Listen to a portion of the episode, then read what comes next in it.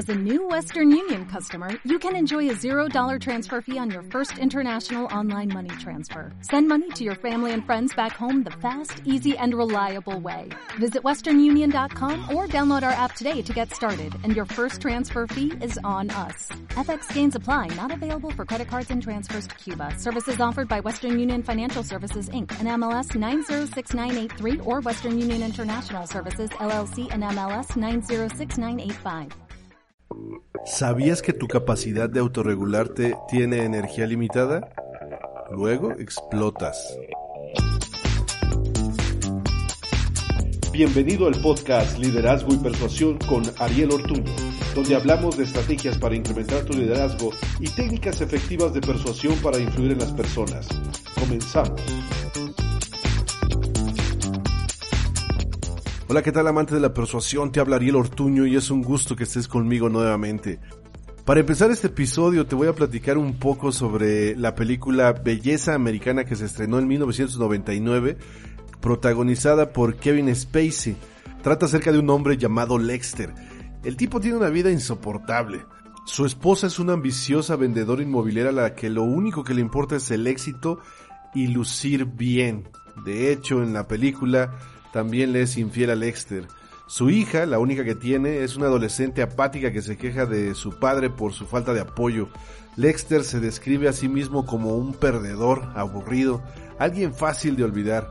En cierto momento de la película, Lexter escucha a la mejor amiga de su hija, una joven muy atractiva, decir que él es atractivo también y que si hiciera ejercicio probablemente se acostaría con él. En ese momento, colapsa Lexter y decide mandar todo al carajo. Chantajea a su jefe para que lo pensione, fuma marihuana, manda a todos a volar, hace ejercicio. Pero ¿qué ocurrió con Lexter? ¿Acaso simplemente es un calenturiento y ya? Pues no. Lo que sucede es que ya no aguantó la presión de su vida y encontró una válvula de escape. Esta acción de darle la vuelta a la vida y mandar todos al carajo está relacionada con autorregularte. Durante mucho tiempo Lexter estuvo autorregulándose y llegó un momento en el que simplemente ya no pudo más y dejó salir sus deseos más profundos. La autorregulación está relacionada con tu fuerza de voluntad y tu fuerza de voluntad requiere cierto nivel de energía para que pueda funcionar de manera correcta. Como ya te platiqué en episodios anteriores, de acuerdo a Daniel Kahneman, tenemos dos sistemas de pensamiento. El sistema de pensamiento 1, que es intuitivo, ágil y que gasta poca energía, y el sistema de pensamiento 2, que es racional, lento y que consume mucha energía. Todo lo que haces sin pensar, que forma parte ya de tus hábitos, está en el sistema 1 y el sistema 2 es todo aquello a lo que le tienes que poner atención consciente para que funcione. Autorregularte requiere tu fuerza de voluntad porque necesitas poner atención a que no vayas a tener algún comportamiento o algo que pueda dañar a otras personas o a ti mismo. Este problema sobre la cantidad de energía que tienes para autorregularte está documentado por Roy Baumister, que es un psicólogo social norteamericano. Este investigador propone que los recursos para todas las acciones que implican la fuerza de voluntad son limitados. La energía no alcanza para todas las acciones, por lo menos no si se tiene que realizar al mismo tiempo o de modo consecutivo. Es decir, si necesitas autorregularte para no tener problemas con tu jefe, con dos compañeros de tu trabajo y aparte con tus subordinados, es mucha energía la que vas a estar consumiendo en tu cerebro porque está operando en el sistema 2 y pronto vas a perder el control. A esto se le llama agotamiento del ego, según el psicólogo Roy Baumister. Existen dos problemas, que a mayor agotamiento del ego, menor sensación de culpa o empatía. En el ejemplo que te puse hace un momento de tus compañeros del trabajo, tu jefe y tus subordinados, cuando la energía ya es poca para poder autorregularte ante todas las circunstancias, pierdes empatía, por lo que le puedes responder de manera brusca a tu jefe, mandar al carajo a tus compañeros e incluso despedir a tus subordinados. También desapareció el sentimiento de culpa, entonces no tienes empacho en expresar tus emociones tal como son. En la película Una belleza americana, lo que sucede con Lexter es que pierde la empatía por su familia y por lo que es correcto ante todos a su alrededor porque está fastidiado. Luego, como ya no tiene tampoco el sentimiento de culpa, no le importa chantajear a su jefe para obtener un sueldo a modo de pensión. El segundo problema es que se acaban los recursos y precisamente es cuando explotas. Imagínatelo de esta manera. Estás llevando una dieta para bajar de peso esto implica que tu sistema 2, tu fuerza de voluntad, esté operando, te estás autorregulando para comer únicamente lo que necesitas comer y no tocar para nada los platillos exquisitos que sabes que te hacen engordar y que están en tu sistema 1 porque los comerías de manera automática sin pensarlo. Esta energía se va desgastando de tal forma que en algún momento va a colapsar y puede ser cuando sales con tus amigos a cenar, todos comen hamburguesas y tú estás ahí observando y de repente dices, ya fue suficiente, al carajo, por una noche no pasa nada. Y entonces te atascas de hamburguesas como no lo habías hecho en mucho tiempo. Algo similar ocurre con los prisioneros en las películas cuando los están sometiendo a interrogatorios, los tienen sin comer, sin dormir, los amenazan, crean un ambiente hostil y comienza el proceso de agotamiento del ego Autorregularse para no hablar y decir todo lo que tienen que decir requiere demasiada energía. Cuando esa energía se ha terminado, el prisionero ya no siente la misma empatía por su grupo y va perdiendo culpa de hablar sobre los secretos que no debe revelar. Imagínatelo de esta manera. El Chuy tiene problemas financieros. Controla sus emociones para ir a trabajar en lugar de salir huyendo. En el trabajo su jefe es un tirano que lo regaña todo el tiempo. El Chuy reprime los deseos que tiene de golpearlo. Los clientes del Chuy suelen ser groseros. Este evita decir algo inapropiado que lo mete en problemas en su trabajo porque, como tiene problemas financieros, necesita el trabajo.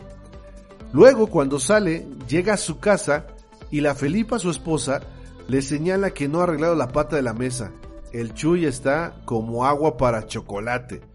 ¿Cuánta energía tiene que usar el Chuy para mantenerse en calma? Se sienta frente a la televisión buscando un medio de escape, una válvula que le permita tener menos tensión. Su hijo se pone a brincar frente a la pantalla. Ya no tiene energía. Su ego está agotado. Es demasiado para el Chuy y explota contra su hijo. Solo habría que poner atención a cuánta energía ha perdido el Chuy autorregulándose y en el momento preciso en que su hijo se puso frente a la pantalla ya no tenía modo de autorregularse porque la energía se había perdido. Otra forma en la que puedes tener agotamiento de estrés en menor cantidad pero que te puede propiciar un problema es cuando te enfrentas a una situación de estrés que te implica un coste de energía significativo. Esto deteriora inmediatamente la siguiente actividad que vas a realizar. Por ejemplo, cuando yo voy a dar una conferencia, horas antes de hacerlo, procuro estar en un ambiente relajado y tranquilo para que en el momento de la conferencia pueda estar con la mejor de las energías. Si yo estoy tratando de resolver problemas muy significativos para mi vida antes de la conferencia, voy a haber gastado energía que necesito ocupar después. Si lo hago así, gastando mi energía, no voy a poder estar en paz y la actividad, la conferencia, va a estar comprometida en relación con las otras que he dado. Lo mismo necesitarías hacer si vas a entrar a una negociación importante, igual requieres hacerlo si vas a entrar a una junta que para ti sea relevante. Otra circunstancia que consume tu energía y que genera agotamiento del ego es cuando tienes disonancia cognitiva, o sea, pensamientos encontrados. Esa idea de voy o no voy, le hablo o no le hablo, estudio esta carrera o estudio la otra, me salgo del trabajo o no me salgo, pido un aumento, no lo pido.